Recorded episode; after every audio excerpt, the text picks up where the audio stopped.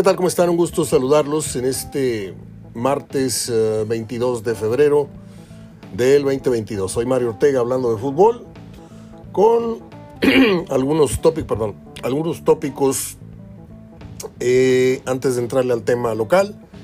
Pues se habla ya de la inminente salida de Solari, que tendría los días contados, eh, entre otras cosas, ¿verdad?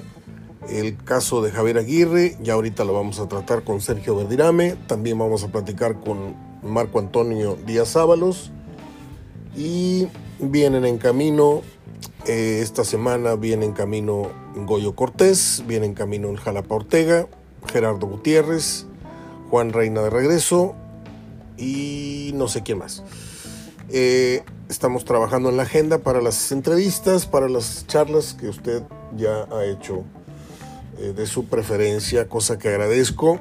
Eh, y nada, vamos con la primera de las pláticas de hoy, que es con Verdirame. Adelante.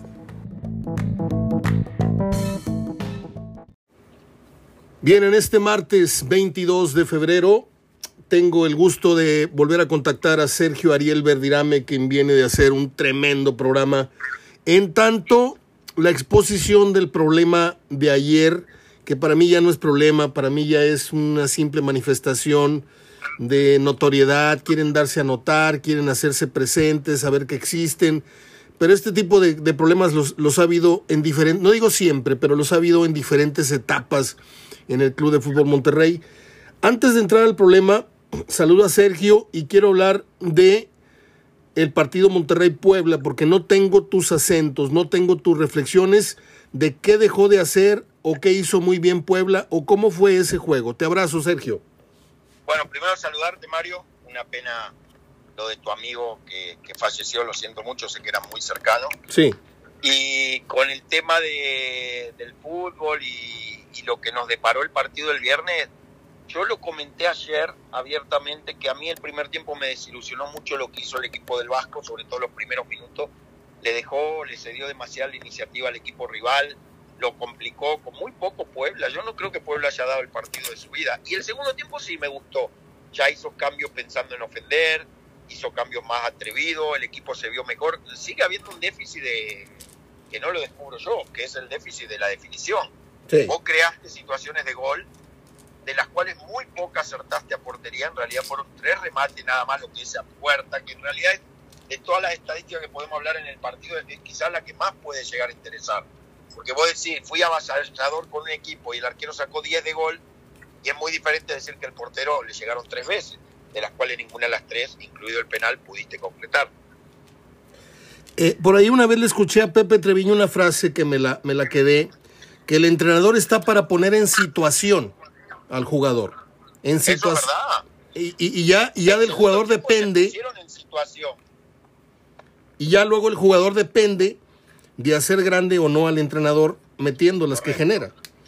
Esa eh, frase es cierta, cada uno la decimos de la manera que, que la sentimos. Pepe te la dijo perfecta.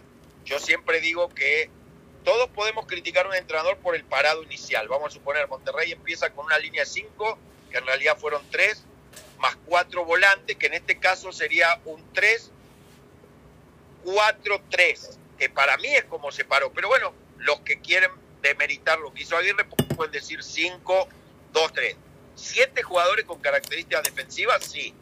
Ese fue el parado de Monterrey, Víter y Celso, y los tres de adelante, que para mí lo de Campbell fue un partido para el olvido total.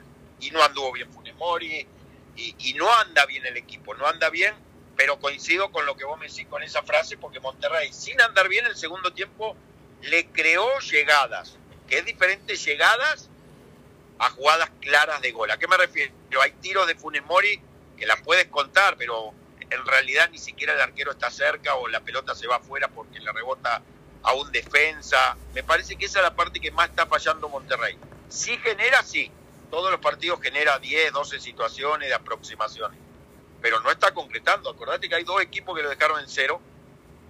Uno es, bueno, tres contando el equipo egipcio. Sí.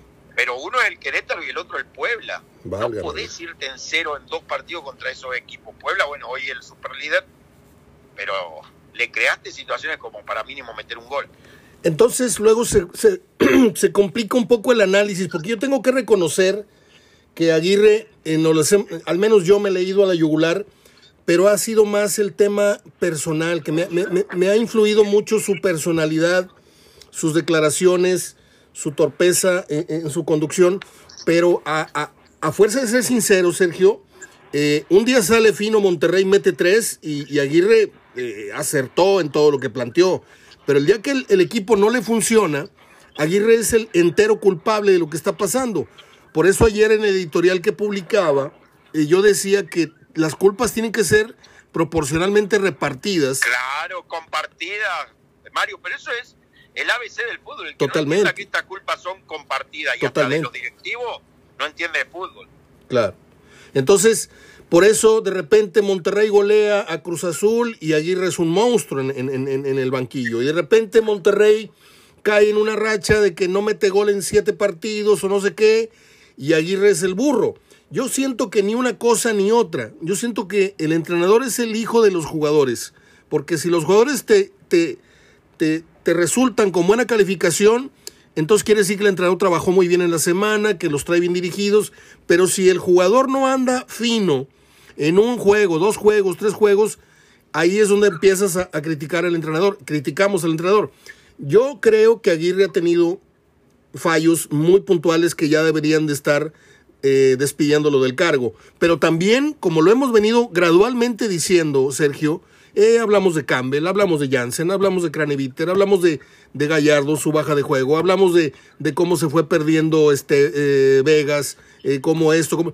y ya de repente amasas y encuentras con que hay medio equipo titular o medios estelares, medio equipo estelar que no ha estado en su nivel y ahí no es, ahí es trabajo de Aguirre recuperarlos. Volverlo. Yo creo que hasta más, Mario. Yo veo bueno, sí. un bajo nivel porque te faltó Moreno, te faltó Funes Mori. No, totalmente. Pero comparto lo tuyo al 100. Yo creo que el gran pecado de Javier Aguirre ha sido el micrófono. La cancha ha dado más malas cosas que buenas. Pero no todo ha sido malo. Ningún equipo en el fútbol mexicano ha pasado por encima de Monterrey. ¿A qué me refiero? Ningún equipo ha sido eh, superior a la hora de jugar de una goleada. Si no, no, sí fuiste superior. ¿A qué me refiero? Tú sí fuiste superior. Tú goleaste dos veces al Cruz Azul, sí. goleaste una vez a Juárez, goleaste una vez a Necaxa. Pero el gran pecado de Javier Aguirre es no poder elegir las situaciones de los mejores jugadores del momento. ¿A qué me refiero? Se casa mucho con un sistema, ahora le quiso cambiar contra Puebla, pero hasta le erró, porque fue demasiado precavido el primer tiempo en muchas cosas. Pero para mí el grave error de Aguirre, donde lo tenemos que juzgar, la verdad, al mismo nivel que la cancha, porque siempre lo más importante de la cancha, es a la hora del micrófono. Para mí le ha faltado respeto a la institución y a los aficionados rayados. Ahora, pasemos al capítulo que la gente quiere que, toquemos. Tú lo acabas de hacer muy bien, te lo dije fuera del aire en mensaje. Mejor no lo pudiste haber expuesto. El problema y la, reflexión. Eh, yo ayer escribía que se le está dando demasiada exposición a estos muchachos. Gradualmente los hemos ido eh, eh, hecho protagonistas. Digo, los hemos por, por unirme al gremio, pero yo nunca les he dado reflector ni, ni sitio a lo que son los barristas, ni lo que son los, los aficionados esos que se pasan de, pasionales. Pero eh, creo que lo dijiste bien en el programa.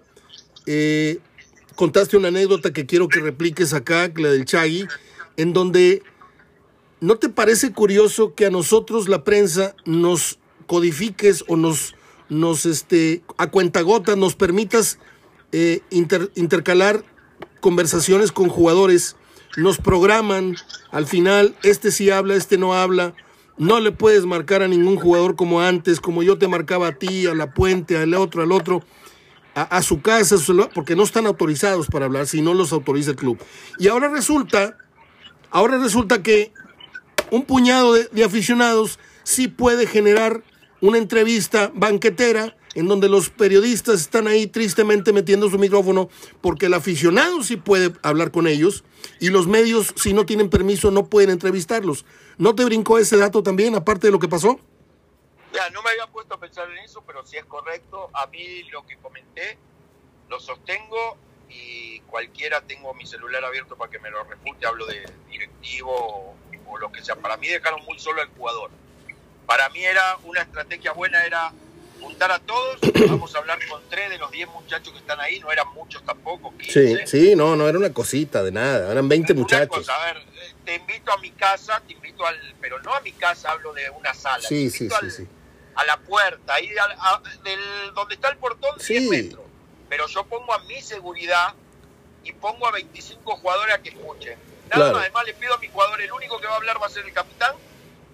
Nadie más está autorizado a hablar, o dos jugadores que hablen, y se termina el problema, porque ahí no corre peligro. El problema de ayer era que si un aficionado de los que fue tira un golpe, Un orate, sí. hubiera podido terminar en tragedia. De la otra manera, tú los tienes juntos, los escuchas, le das por el lado que el aficionado quiere eh, expresarse y no pasa nada. Lo bueno que ayer no, no fue violento, no hubo violencia y no terminó esto mal. Yo lo digo, para mi forma de ver, hubo una mala estrategia. Era salir todos por una puerta, que sabemos que existen dos puertas en el barrial, y no dar entrevista o no juntarse con la afición, o salir de a uno, pero primero haber hablado con el aficionado. Cuéntame la anécdota del Chagui que la gente tal vez no escuchó y que la eh, recordaste de manera perfecta hace rato.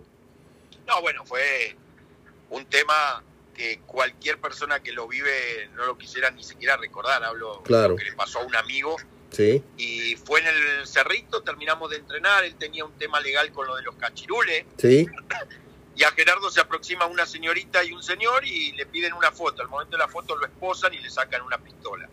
Le dicen que está detenido, lo suben a una camioneta. En ese momento todos salimos del vestuario, el grupo era unido pero no sabes de qué manera. claro, Mejía Barón era el técnico. Yo dije que el 94 me equivoqué, fue en el 92. sí, Y se le cruza la camioneta de uno de los jugadores, o el auto, no me acuerdo quién, a los ministeriales, uno por adelante, uno por atrás, y no pueden salir.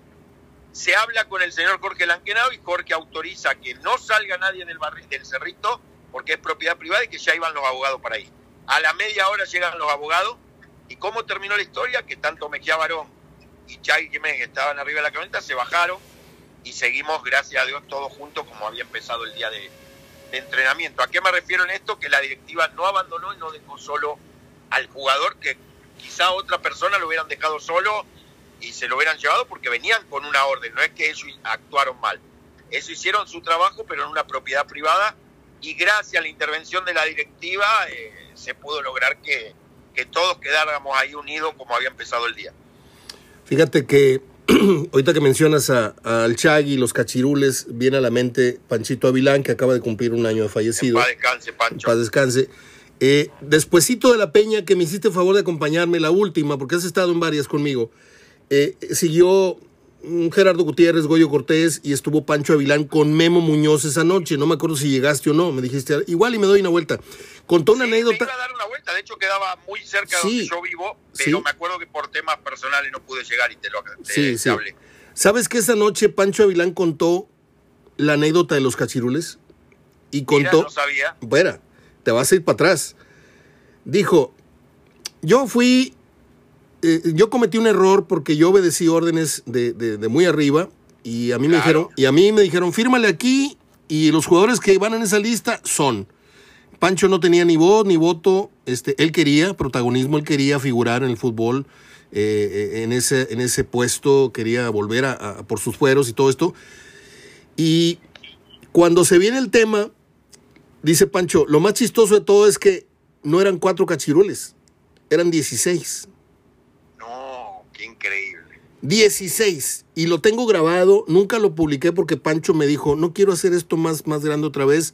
Aquí te no, lo digo. no, y bien, pero qué confianza para declarar algo así. Sí, sí, sí, sí. No, y me dijo que venía de arriba la orden, de Rafael, Rafael del Castillo. O sea, dijo nombres y señales.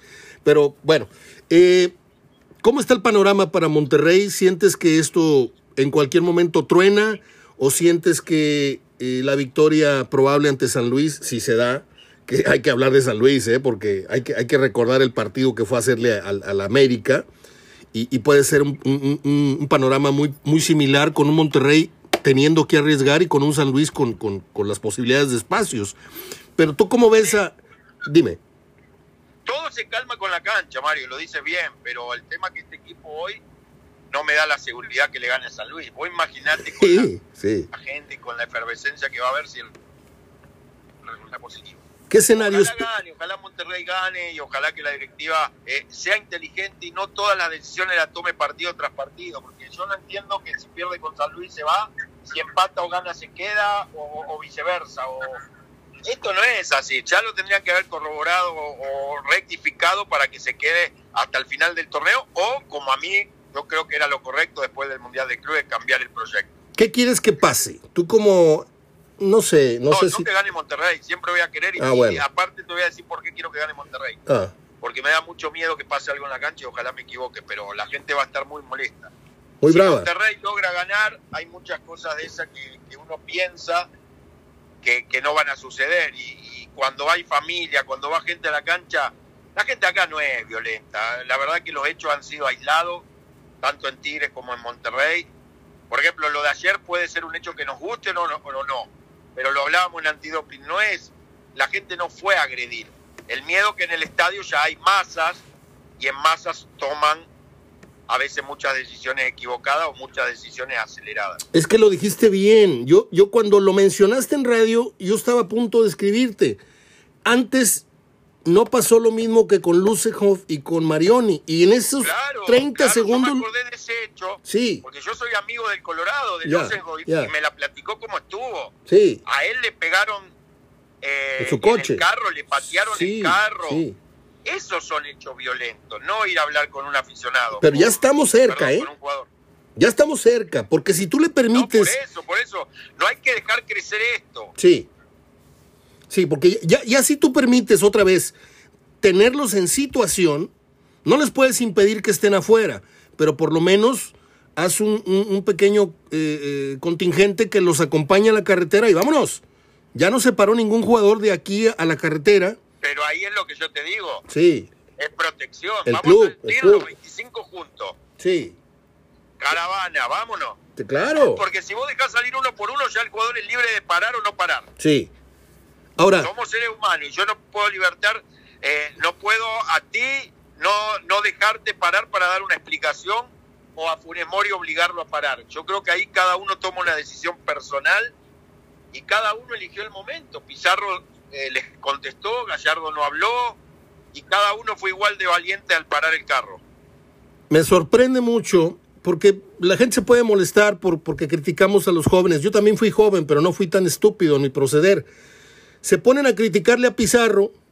Cuando Pizarro les contesta lo que es, yo tengo tres partidos, ¿qué quieren? Que juegue a mi tope, tengo tres juegos. Sí. Este, los cayó. Y quizá la equivocación fue contra quienes se fueron. claro, claro, claro. hablar de lo que está pasando. Totalmente de acuerdo. Totalmente. Y aparte, mis respetos para, mis respetos, no sé si me escuchas. solo de titular no lo pueden ni evaluar. Mis respetos para el Maxi Mesa, ¿eh? ¿eh? creo que pasó las duras y las maduras en la crítica, pero hoy día, no solamente en la cancha, fuera de la cancha, se está conduciendo como muy pocos lo están haciendo eh, con el micrófono. Creo que está dando cátedra al muchacho de cómo se declara. Totalmente, totalmente de acuerdo, Mario. Y todavía hay gente que, que lo discute, ¿no? Sacando, sacando cosas de mala fe. Pero bueno, eso es la verdad que yo ya lo de la gente lo respeto y ya me cansé de discutir porque veo que cada uno toma para intereses personales. Hoy discutir en Monterrey a Maxi Mesa o a Celso Ortiz es una falta de respeto. Es como en Tigre discutir a Nahuel o a Guiñá. Ahora, yo te quiero preguntar algo antes de pasar rápido a lo de Tigres, porque no quiero irme sin tocar el tema Tigres. Eh, ¿Tiene sustento, tiene eh, algo de verdad o, para ti tiene lógica el que se esté manejando al misionero y a Aldo como posibles sucesores o es simplemente una teoría de alguien? A ver, yo ahí no voy a opinar, no voy a opinar porque Mario no ni sé si lo van a hacer, no lo van a hacer. Eh, no puedo decir si tiene lógica. Todo en el fútbol tiene lógica. Vos podés meter al misionero y Aldo y ganan cuatro partidos seguidos y es un acierto. Lo pones, si no, yo miría en mi lógica. Yo ya dije quién era el indicado pero no está bien con algunos directivos. Buse. Claro. Claro. Bueno, hablemos de Tigres entonces. En este momento, Sí, no, no, no, no, está clarísima. Un salvavidas. No, la gente quiere a Buse, quiere el regreso de, de don Jorge y, y quiere, quiere la fórmula que les dio el éxito y, y muchas veces no, se pero puede. por lo menos, o por lo pronto, a Buse lo tienes ahí, sin trabajo y en la ciudad. Y puedes apaciguar mucho este momento, si es que se va a tomar alguna decisión. Yo como veo, dudo que se tomen decisiones. Yo te voy a contar algo rápido. Yo tenía la mesa de hablando de fútbol en mi regreso a, a Núcleo Radio Monterrey en 2007, 2006, 2008, 2009. Teníamos un programa de tres horas. De las 8 a las 11 estaba Pepe Treviño, estaba el abuelo Azuara, estaba este y tenía yo a Bucetich. Y Bucetich un día se despide, me dice, Mario, me voy porque ya me mandó a las Rayados. No tenía trabajo y lo mandó llamar Rayados de emergencia, cuando no era del gusto, ¿te acuerdas que no era del gusto entero de, Luis Miguel? Bueno, pues Claro, de, ahí claro. se, de ahí se vino la gran época. Ahorita no quiero invitar a Bucetich a que hable aquí en el programa porque tengo miedo de que en cualquier momento le llamen. Este, ojalá y así sea. Bueno, hablemos de Tigres. Eh, hoy Tigres es el, el, el, a pesar de no ser el líder en puntos, lo sientes como el más, eh, el peso completo de la liga. Yo sí, yo sí siento que es el equipo más fuerte. Eh, no es el primer lugar por un punto, pero en grupo, hablo equipo, es el más fuerte. Eh, ningún equipo en el fútbol mexicano tiene los talentos que tiene Tigre en la banca del medio para adelante.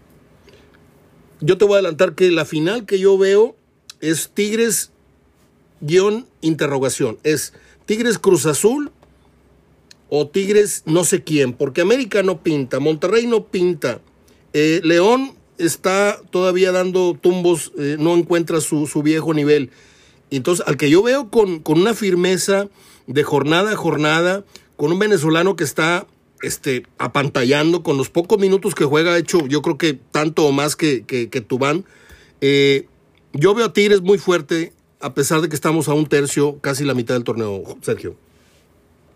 Sí, a ver, comparto tu idea. Hoy Tigre, por lo menos a mí el equipo que más me entretiene del fútbol mexicano y que a pesar de que recibe gol, sabe que va a sacar el resultado. Y me pasa lo contrario con Monterrey, veo que recibe gol y por estadística y por funcionamiento, sé que lo máximo que va a alcanzar es el empate. Te mando un abrazo, Sergio, son 20 minutos. Abrazo, hermano. Gracias. Te marco para los pronósticos. Perfecto. Chao. Abrazo. Sergio Ariel Verdirame en este 22 de febrero. Vamos ahora con lo que sigue. No sé qué sigue, no sé si sigue Goyos, si de Azábalos, no sé quién logre contactar, pero esto sigue. Yo quiero aprovechar para dar las gracias a, a- a mucha gente por dos motivos. Porque han felicitado a mi hija Jimena, más de 100, ciento tantas personas. Este, me gusta compartir algunas cositas, no muchas, una que otra fotito de mi mamá, una que otra fotito de mi hija. He subido en 8, 9, ni 10 años que tienen mis nietos, los dos, eh, he subido alguna foto. No soy mucho de subir lo que estoy comiendo ni, ni mi familia, pero ya cuando me empecé a sentir en confianza con algunos de ustedes, que son 200, 300 de los miles de gente que tienes ahí apuntada, que no se manifiestan, que no te apoyan, que no dan un like, que no comentan un programa, que no comentan una editorial, pero yo sé que están ahí por algo, están mirando. No quiero opinar, bueno, no opinen. Bueno, con todas esas gentes que sí se acercan a uno, muchas gracias. En lo familiar, en lo profesional, por cierto, hoy es día del cronista deportivo, dicen. Este, yo tengo ya varias fechas en las que me, me da pena este, decirlo al aire porque creen que estoy generándome este, felicitaciones. No, felicito a, lo- a los compañeros ahí, por ahí me etiquetaron una publicación eh, eh, que, habla de, esta fecha, de, de- que es el día de los cronistas deportivos. De ser así, pues me siento muy, muy orgulloso de, de haber escogido esto y de haberlo eh, hecho con un compromiso permanente. Y gracias también a la gente que me expresó sus condolencias por la muerte de nuestro queridísimo amigo Francisco Ortiz, al que le lloré mucho el día de ayer. Vamos a continuar. Bien, de Villa de Santiago vuela la señal hasta Tepic Nayarit con mi querido Marco Antonio Díaz Ábalos, al que abrazo siempre con mucho cariño de manera virtual y ya se podrá algún día volverlo a abrazar de manera real. Lo que pasa es que cuando viene a Monterrey nada más viene a visitar a sus amigos. A mí nunca me reporta su visita a Monterrey el canijo, pero este te la tengo apuntada, güey. Esa te la tengo bien apuntada, güey. Vienes y de ahí te, te vas al asado con este y con el otro y a mí no me avisas que andas aquí. La vas a pagar muy cara, chaparro. Cuando vaya a Tepic y, y suba unas fotos yo andando por allá, vas a decir, ¿qué pasó, mi Mario? Pues hubieras avisado. No, nada más vine a saludar unos cuates. Tómala, cabrón. ¿Cómo estás, chaparro? ¿Qué pasa, mi Mario? Gusto, saludarte y, la, verdad que lo que pasa es que tú eres una figura importante y no, no te das tiempo para, para, que lo pueda visitar uno. Eso sí, tienes toda la razón. Sí, tengo muchas cosas que hacer. Cuidar al perro, atender a mi mamá, ir al súper. Oye, ¿qué te pareció ayer el editorial? Porque pues, por ahí nada más me pusiste un, un corazoncito, te gustó, pero yo quiero que me digas ¿Qué tan cerca, qué tan lejos estuve en el editorial que le hice ayer? ¿Qué le hiciste aquí? El editorial que, que escribí ayer, al cual respondiste tú con un like o con un corazón, algo así, eh, eh, donde vengo hablando del conflicto de los jugadores con, con la directiva y con, con, los aficionados. Ah, sí, sí, sí, ya me acordé, estaba tratando de, de, pues es que, recordar y pues, dije, pues, ¿cuál fue? Andaba yo borracho, ¿qué pasó?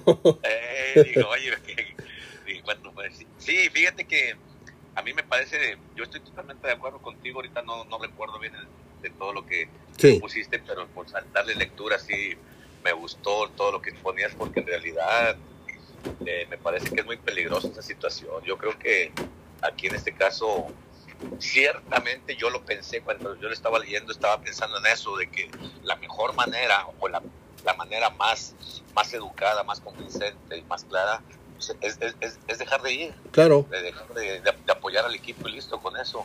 Pero ya caer a la otra situación yo creo que ya es vandalismo. Mira, pasa ahorita con los circos. Antes la gente iba al circo porque le gustaba ver a los elefantes, le gustaba ver a los leones, a los tigres. Luego se vino esta, esta situación de, del el maltrato a los animales, que ya no más animales en los circos.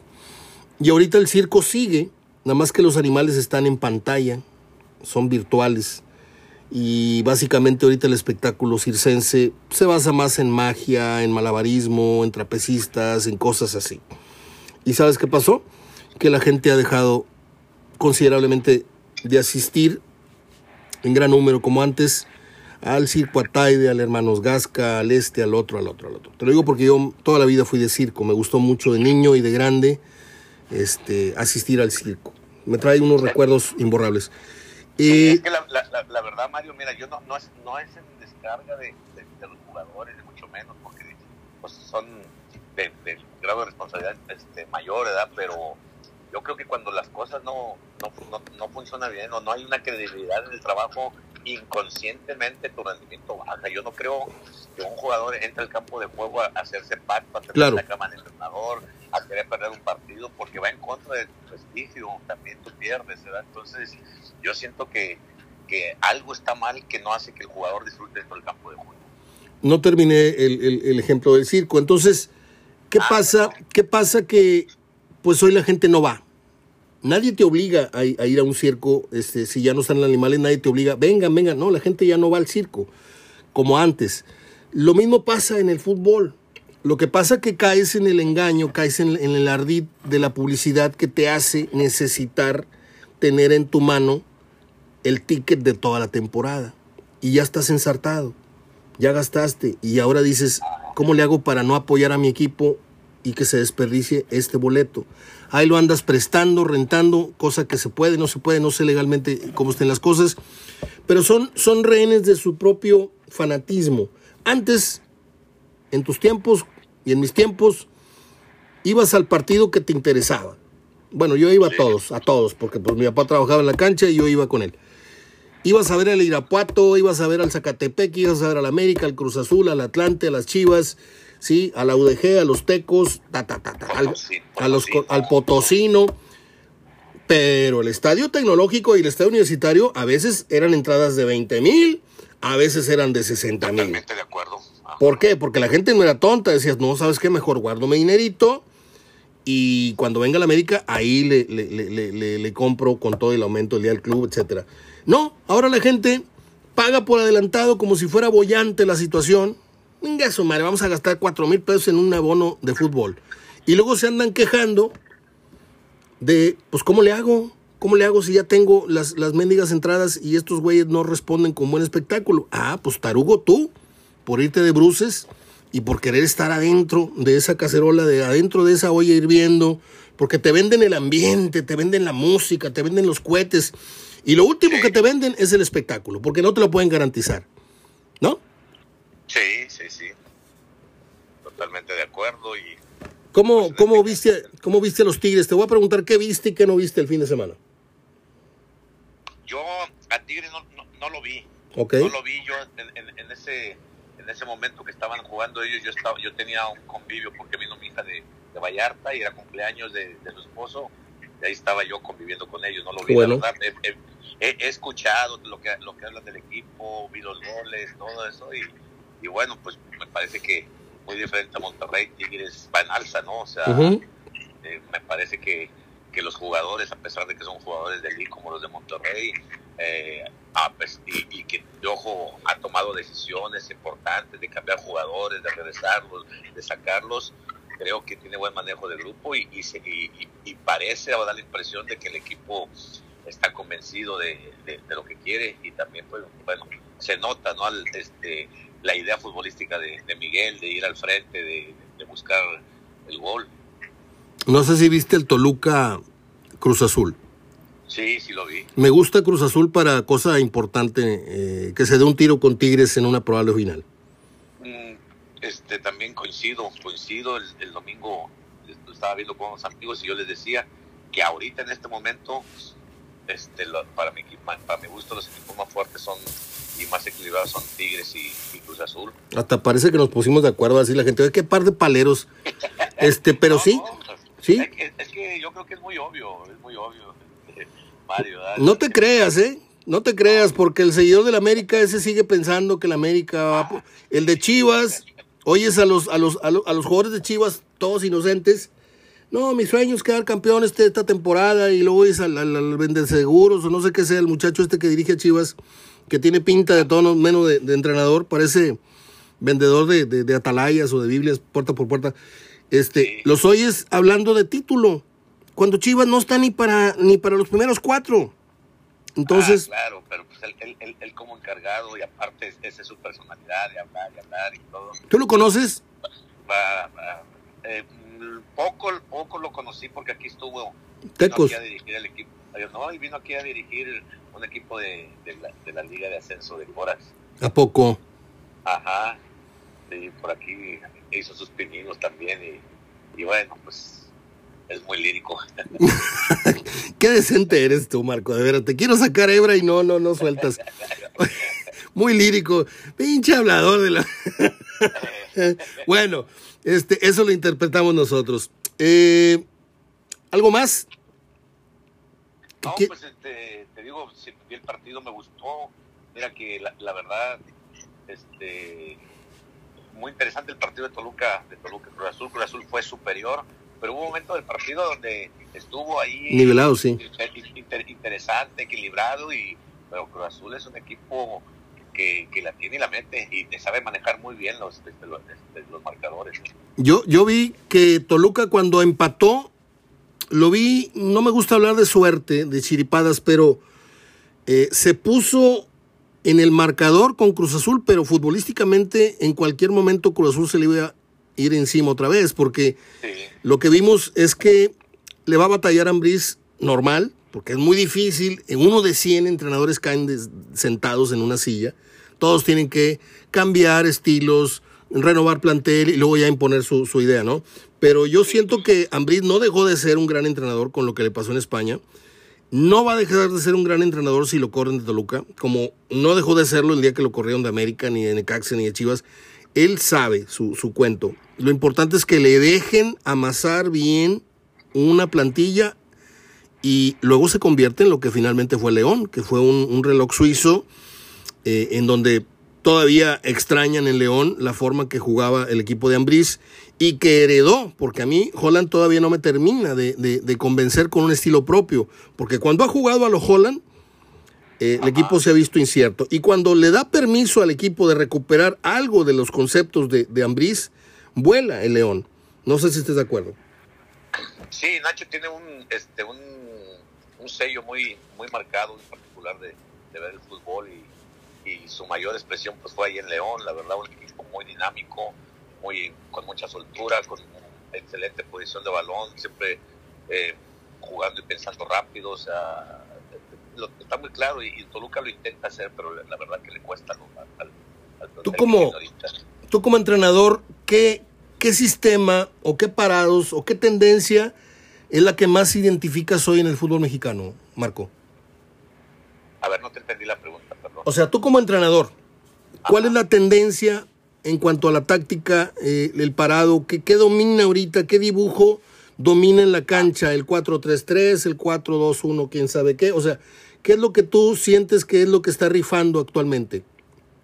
Pues lo que pasa es que, que a, este, excepción de otros países, aquí en México sí hay alternativas diferentes. Una capirotada, sí. Yo veo en Europa que casi la mayoría juega el 4-3-3 sí. o el, o el 4-2-3-1 y aquí, y aquí por decir el Cruz, Azul te juega con, este, con el 4-2-3-1, eh, Tigres te juega el 5-3-2 ¿sí? o el 3-5-2, América te juega el 4-3-3 eh, de repente por ahí cambia con dos contenciones y te mete uno por detrás del 9. Entonces, y aquí yo creo que aquí, aquí sí hay este. ¿Qué día, ¿Qué día nos das una clasecita de pizarrón? para que la gente, y de paso yo, que no me las sé todas, todas, todas, pero más o menos entendí lo que, dice, lo, lo, lo que dijiste de, de, los parados, obviamente. Pero a mí me gustaría que nos eh, eh, desmenuzaras un poco, si tú estuvieras hablándole a un equipo, vamos a suponer que tú estás frente a un pizarrón y nosotros estamos viendo los números que estás poniendo, estás poniendo un 4, estás poniendo un 1, estás poniendo un 2, están poniendo... Quiero que nos expliques en una próxima, y ahí te voy a dar todo el tiempo, ¿eh? te voy a dar media hora, 40 minutos, lo que tú quieras, pero quiero que nos des una cátedra, en el buen sentido, como un maestro de la táctica, como un entrenador certificado, no estoy hablando con Juan de las Cuerdas, dibujando ahí con fichas y con colillas de cigarro. No, estamos hablando con un entrenador. Estamos hablando con un entrenador que nos va a decir cuáles son las ventajas de un sistema contra otro, cómo y por qué usar un sistema contra tal o cual equipo. Porque de esa manera, Marco, creo yo, humildemente creo, que es la manera que vamos a ayudar a la gente a entender un, deporte que es muy consumido, que es el fútbol, pero que solamente vemos la nata, como en el café, nada más vemos lo de arribita, pero ignoramos muchos tejes y manejes que hay abajo eh, en cuanto al desarrollo, por qué un equipo termina imponiendo condiciones, por qué un equipo no ajustó, y todo eso lo saben ustedes. Ajá. Sí, sí, sí, con todo gusto, Mario, este, ahí este, nos ponemos de acuerdo. Para que vayas haciendo la tarea, güey, te, te, estoy avisando, que te prepares. Sí. Te mando un abrazo, chaparrito. No te quería quitar mucho tiempo, nada más saludarte. Ah, no, no, no, mi Mario, nunca me quitas el tiempo, al contrario, es, son, son ratos agradables de placer aquí. Muchas gracias, muchas gracias. De la crónica deportiva. Hombre, muchas gracias. Y aparte, hoy, es día del cronista deportivo, así es de que me tienes que felicitar, cabrón. Ah, no sabía, fíjate, no te haya, mandado un vinito tinto. Hombre, te paso la dirección a ver si es cierto, hablador. ¿Qué serás de año? Te mando un abrazo, Chaparro, te quiero mucho, cuídate y estamos hablando la siguiente semana. Igualmente, un abrazote a toda, toda la banda de Monterrey. Gracias.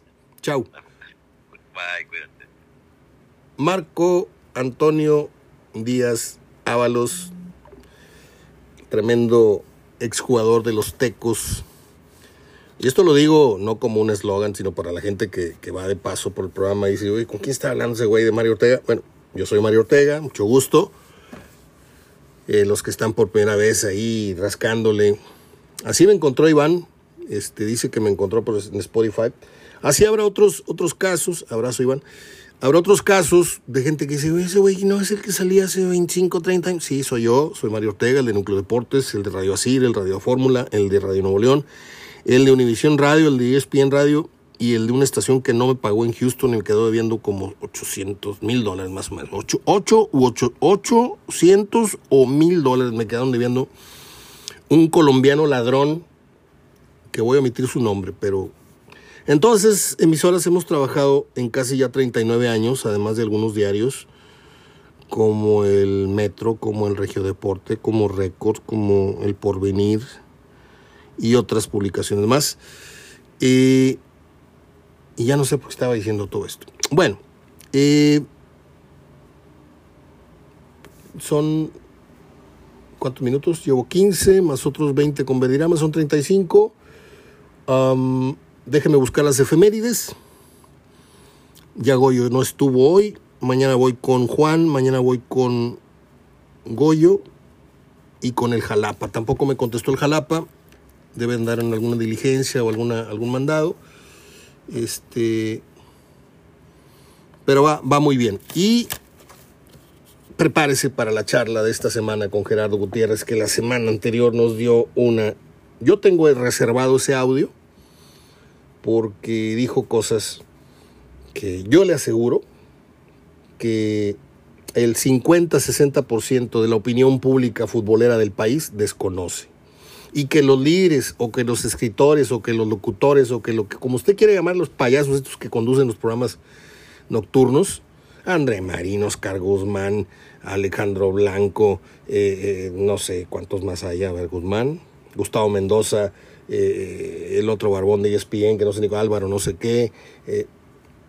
mucha gente no tiene esta información de lo que vale hoy una tarjeta amarilla, lo que le cuesta a un equipo de fútbol. Por eso vemos amarilla anoche. ¿Cuándo fue? Cuando el árbitro sacó una amarilla, dos amarillas, tres amarillas. No me acuerdo qué partido fue. Creo que fue el de Toluca, creo. Pues ¿por qué? Porque ahí el árbitro le está generando, pues, ¿qué te gusta? 400 mil pesos en, un jaloncito, nomás de cinco tarjetas, ahí ya le generó a la caja chica 400 mil pesos por esa, esas amonestaciones.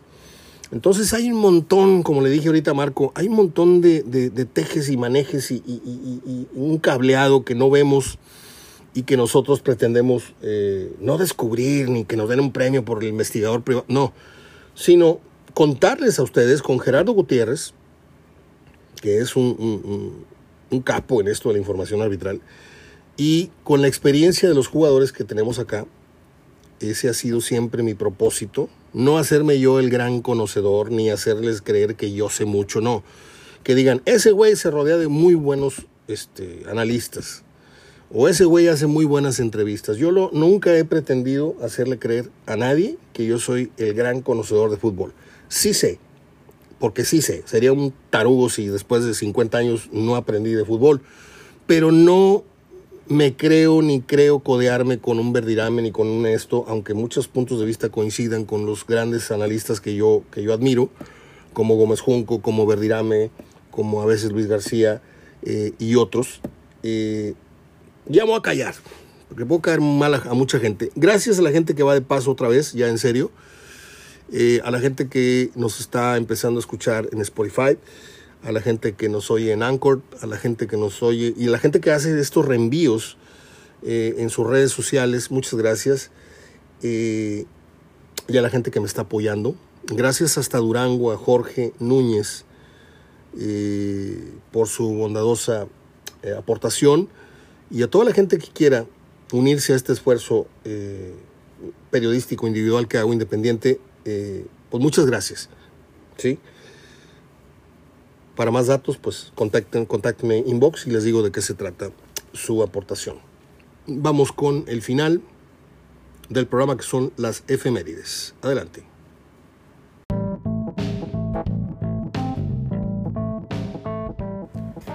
Bueno, vamos con nuestra acostumbrada sección de las efemérides. Hoy es un día importante porque hoy recordamos a don Luis Buñuel, un cineasta español eh, avecindado en, en, México. Obtiene su nacionalidad mexicana en el 49. Y a él se le conoce cuando se incorpora al movimiento de este cine surrealista, eh, con aquella película eh, Un perro andaluz, que es una joya, luego hizo otra de nombre La Edad de Oro, eh, junto con nada menos que el gran pintor, el gran pintor Salvador Dalí, perdóneme. Eh, muchos probablemente lo conozcan por su película más comercial o más recordada que es Los Olvidados. este, que también es una película fuertísima. Eh, y Viridiana, dos veces fue nominado al Oscar como guionista por esa polémica película El Oscuro, ¿cómo se llamaba? El Oscuro, no, ese Oscuro, eh, objeto del deseo. Eh, él murió en la Ciudad de México el 29 de julio de 1983. Eh, ¿Qué más tenemos el día de hoy? El actor, si mal no recuerdo, es, comediante también, fue comediante Luis Andrini. Yo recuerdo cuando era más chico que me gustaba mucho ver películas de, ese, de ese señor, Luis Sandrini. Por acá debo de tener, si usted me lo permite, tantito Ah, nació el actor mexicano Rafael Jiménez Inclán, quien se presenta en el medio como Rafael Inclán. Eh, un montón de películas de golfas, de ficheras, de esto, del otro.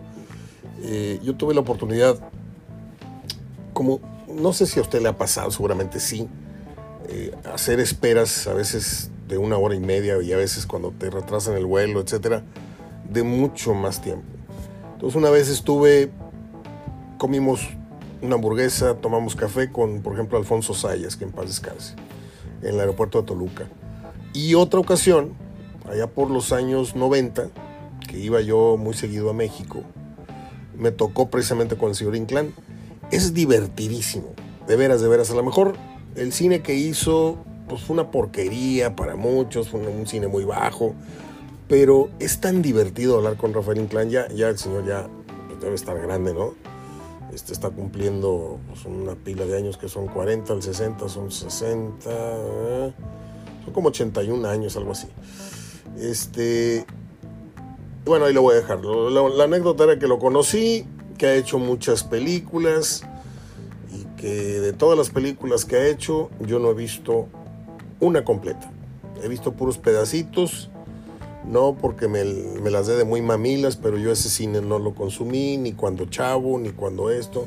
De repente ves medio minuto de Polo Polo en no sé qué película chafofa ahí y le cambio. Y luego veo tantito ahí a, a, Inclán y me hace reír cinco minutos y le cambio. Porque no, mi, mi educación cinematográfica no, no pasó por el cine de ficheras. a lo mejor, me estoy acordando, a lo mejor vi este, Bellas de Noche, a lo mejor vi Albures Mexicanos por, por, Héctor Suárez, que, era, era otra cosa. Me encantaba Héctor Suárez en todas sus facetas de actor de cine y de televisión. Y probablemente, no quiero mentir, probablemente sí vi una o dos películas, pero no me hice fan de ese, de ese estilo de cine. Y respetando, eso sí, a quien sí lo sea. ¿eh? Tampoco pinto la raya con nadie en ese sentido. Eh, un día como nació la escritora y actriz británica Julie Walters, muy famosa y reconocida en el Reino Unido. Ah, estoy buscando más eh, datos eh, icónicos. Ah, hoy cumpleaños el Tuca Ferretti. ¿Cómo? Fíjese, tanto que lo he no iba a decir atacado, pero tanto que he estado encima y encima y tantos años encima que terminas por grabarte la fecha de uno de tus, pues no muy gratos personajes en el fútbol, la verdad. Yo con Ferretti platiqué a lo mucho dos o tres veces. Una fue una entrevista de una hora para páginas centrales en Record, cuando apenas estaba arrancando Record. Ya lo dije varias veces, nos tocó la, la fortuna de ser coordinador de la zona norte del diario Record, yo tenía que cubrir Tigres, Rayados, Santos. Y venía, venía en camino el, proyecto de, Tijuana. Y le gusta o no le guste, la directiva de Tigres le dijo al, Tuca, este, pues te tienes que sentar con, con, el, con el coordinador de la zona norte. Y ahí estuvimos platicando Ferretillo. Eh, no se me olvida el 22 de febrero, no se me olvida el, cumpleaños de la Volpe, no se me olvida el cumpleaños de Hugo Sánchez, no se me olvida el cumpleaños de Hermosillo, no se me olvida el cumpleaños como de unos, ¿qué le voy a decir? Unos 50 hombres de fútbol y nombres de fútbol. Bueno, pues este, felicidades al Tuca, no sé cuántos años está, está cumpliendo, 66, 67, una cosa así. Este, y bueno, pues ahí va a dejar su historia ya, ya será la misma historia quien lo juzgue. Eh, pero pues los títulos no se los va a quitar nadie. Ganados de forma, de forma espectacular, que se, se los ganó Nahuel, se los a lo mejor no tanto con su trabajo, con su estrategia, pero pues el que se lleva el mérito es él. El técnico con tantos títulos, Tuca Ferretti. ¿Y quién se los ganó? El portero o el delantero o a veces los propios jugadores, como digo, por criterio propio. Pero así es esto el fútbol, así es esto. A veces el entrenador es muy bueno y los jugadores son muy burros, cosa que le puede estar pasando a Aguirre, no sabemos. Como lo voy a platicar ahorita con, para sorpresa de muchos, lo voy a platicar ahorita con, con, con Verdirame. O sea, este, una cosa es que los avientes al ruedo sin capote, sin muleta, y otra cosa es que adentro de la cancha el jugador no tenga la solvencia o, la, contundencia, y el que queda muy mal parado siempre es el entrenador. Y viceversa, cuando los jugadores hacen más de lo que los instruiste, instruiste o indicaste en la semana, pues te hacen, te hacen quedar como un súper entrenador, un súper ganador. Ese va, a ser, siempre el gran misterio, la gran dualidad que tiene el fútbol, ¿no? Cuando da, da manos llenas en fama, en dinero, y cuando quita, pues ahí pregúntenle a los rayados que los agarraron a, a mantas y a huevazos y no sé qué.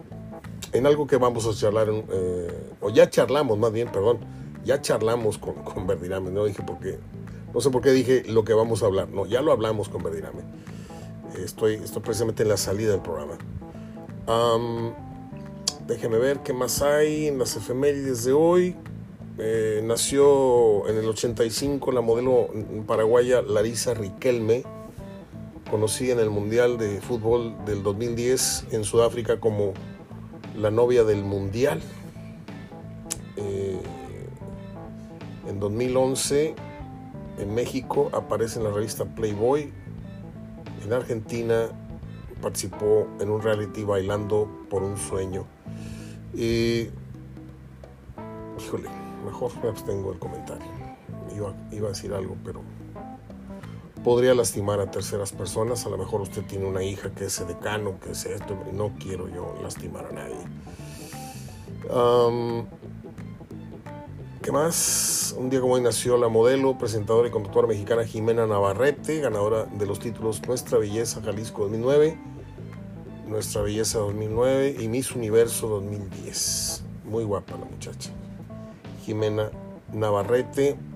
Mm, muere el animador, caricaturista, guionista, productor y director estadounidense Martin, no se llama Charles Martin, apodado Chuck Jones siendo su trabajo más importante los cortometrajes de Looney Tunes y Merry Melodies.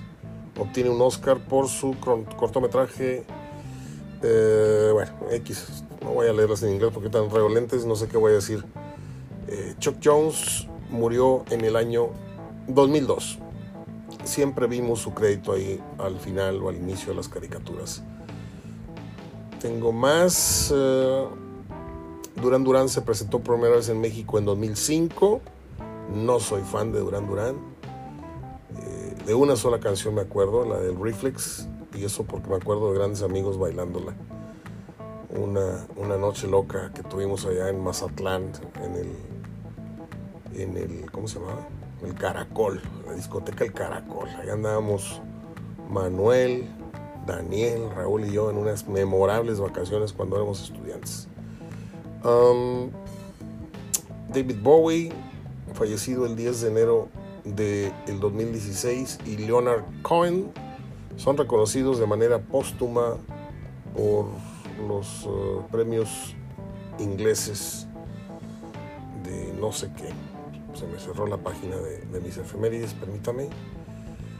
Mm, murió una actriz, una modelo. Um, y ya es todo. Menudo anunció su regreso. qué concierto aquel de Menudo en el estadio universitario. Qué concierto con aquella canción que se subió una niña muy, muy simpática a cantarle a, René, que se despedía del grupo, en un fenómeno digo, que me perdone Queen, que me perdone el Rod Stewart, que me perdone pero el concierto donde ha habido más generación de electricidad y de, fue la despedida de este concierto de menudo en el estadio universitario. Bueno, espero me, disculpen los rockeros y melómanos este comentario, pero pues así es. Se llenó de, de chamaquitas y, aquello fue una cosa memorable. Como aquel concierto de Rigo Tomar en, en, el río Santa Catarina, ¿se acuerdan? También memorable. No soy fan, pero hay que reconocerlo. Este es todo. Mañana agárrese, agárrese fuerte porque va a haber 40 grados. Sí. Febrero 23, 40 grados ya tempranito para que sepa la clase de año que nos espera. Yo por eso respeto mucho los friolentos que se estuvieron quejando del frío. Vamos a tener 7, 8 meses de calor. Ahí les encargo. ¿eh? y ahí les encargo los recibos, por todo el mundo con los climas y con los abanicos prendidos, ahí les encargo cómo van a venir los mendigos recibos de la luz. Es todo amigos, como decía, ah, ya saben quién. Les dejo un abrazo de gol. Tuvimos a Verdirame, tuvimos a Díaz Ábalos y las efemérides. Feliz cumpleaños al Tuca. Este. Pues así nomás. De los dientes para afuera porque como persona no, no sigue sin, sin convencerme después de lo que hizo aquí en las calles de Monterrey. Hasta el día de mañana, cuídense mucho.